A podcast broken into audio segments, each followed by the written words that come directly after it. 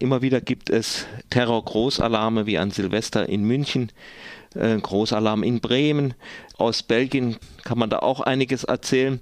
Und sehr häufig ist es dann einfach so, dass man eigentlich nicht mehr davon hört. Warum gab es jetzt da, was war da los und so. Damit hat sich der Anwalt und Autor Rolf Gössner beschäftigt und zwar im neuen Grundrechte-Report, äh, die 20. Nummer, die nun herausgekommen ist. Und ja, ich wollte dann einfach mal Herrn Gössner, den ich jetzt an der Leitung habe, fragen, wie kommt es, dass solche Terroralarme, Großeinsätze von Polizei verbunden sind häufig und das öffentliche Leben beeinträchtigen, einfach so stattfinden? Ja, äh, Guten Morgen erstmal. Äh, ich habe ähm, das mal versucht aufzuarbeiten und äh, wir erleben es ja praktisch äh, täglich, dass nach den grauenhaften Terroranschlägen in Paris, Brüssel und so weiter in letzter Zeit häufig äh, solche Hinweise auf mögliche bevorstehende Taten mit terroristischem Hintergrund ähm, auflaufen, natürlich insbesondere bei den bundesdeutschen Sicherheitsbehörden. Und so kommt es auch hierzulande natürlich immer wieder zu solchen Terroralarmen. Zu meist sind sie geheimdienstlich veranlasst. Ähm, ja, Terrorwarnungen wegen konkreter Gefährdungen, wie es zumeist heißt allerdings mit weitreichenden Folgen. Beispiele, Sie haben ein paar genannt, aber äh, andere Beispiele, Dresden, äh, wo die Polizei alle Demonstrationen im Stadtgebiet verbot, mhm. also die Versammlungs-, Meinungsfreiheit suspendierte, in Braunschweig, wo ein Karnevalsumzug abgesagt werden musste, in Frankfurt, wo ein Radrennen wegen Anschlagsgefahr ausgefallen ist, in Hannover Ende November 2015 ein Fußballspiel wegen eines geplanten Terrorangriffs kurzfristig abgesagt und im Silvester, Silvester der Terrorangriff auch abgesagt. Wie, das ist auch. Äh, der wurde dann, der Terrorangriff wurde dann gewissermaßen auch, auch kurzfristig abgesagt. abgesagt richtig, ja. richtig, genau. Dann kam es Silvesternacht in München zu weitgehenden Einschränkungen des öffentlichen Lebens und so weiter und so fort. Ne? Und Monate später hört man davon nichts oder kaum mehr etwas.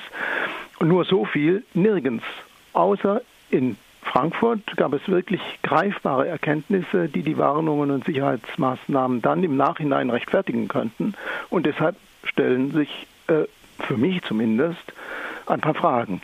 Wie steht es eigentlich um die Glaubwürdigkeit der Informanten, wie um die Qualität der Hinweise auf Terrorgefahren, die dann zu solchen Sicherheitsmaßnahmen mhm. führen? Waren die gerechtfertigt? War der Verfassungsgrundsatz der Verhältnismäßigkeit gewahrt und ist im Nachhinein überhaupt eine unabhängige Überprüfung und Kontrolle möglich. Ja, äh, was würden Sie nun zu dem Argument sagen, besser ein Terroralarm zu viel als einer zu wenig?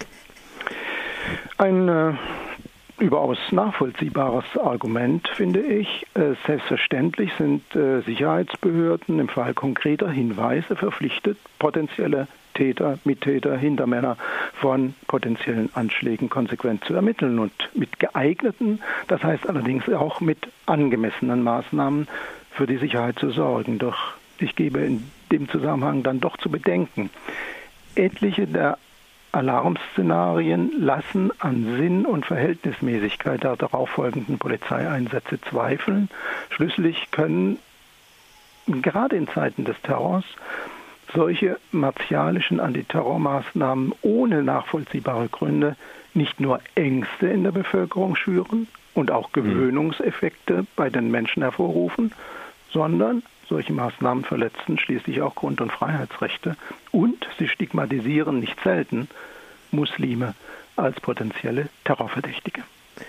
Ja, jetzt haben äh, Sie haben ja auch diesen äh, Terroralarm in Bremen, wo Sie ja auch sind, äh, näher ins Auge gefasst.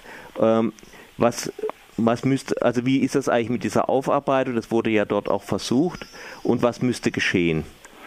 Dass es irgendwie kontrollierbar wird, dass es verifizierbar wird, dass sowas nicht einfach geschieht. Ja, richtig. Ähm, da müsste man natürlich jetzt äh, ein bisschen mehr wissen über das, was da abgelaufen ist mit diesem Bremer Terroralarm mhm. 2015 im Februar wegen konkreter Hinweise auf konkrete Gefährdung, ähm, wegen, ähm, was weiß ich, Waffenhandels und all sowas wurde dann etliches inszeniert. Da wird ein islamisches Kulturzentrum polizeilich durchsucht, da wurden Menschen festgenommen und lange observiert ähm, und mit Telekommunikationsüberwachung äh, belegt.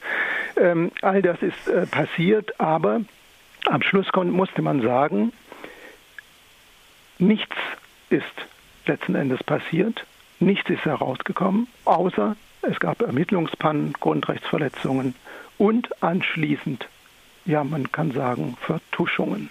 Und da komme ich jetzt äh, zu Ihrer Frage. Leider, leider gibt es ja durchaus strukturelle Probleme hinsichtlich der Transparenz der Sicherheitsbehörden und ihres Handelns, insbesondere des Inlandsgeheimdienstes Verfassungsschutz, der ja häufig äh, bei diesen, äh, in diesen äh, Hinweisgeschichten äh, beteiligt ist. Und es gibt hinsichtlich der demokratischen Kontrolle Defizite. Und das ähm, kann man in Bremen ganz deutlich sehen. Da ist die gesamte Kontrolle äh, praktisch ganz schnell in geheime Gremien verlagert worden. Warum? Weil an den Hinweisen ähm, eine Quelle des Verfassungsschutzes beteiligt war und ein V-Mann des Zollkriminalamts des Bundes. Und die wurden kategorisch abgeschirmt, sodass ähm, alle Versuche einer gerichtlichen parlamentarischen Kontrolle und Aufarbeitung des Terrorwochenendes praktisch ähm, ja, fast unmöglich wurden, zumindest eine offene Aufarbeitung. Hm.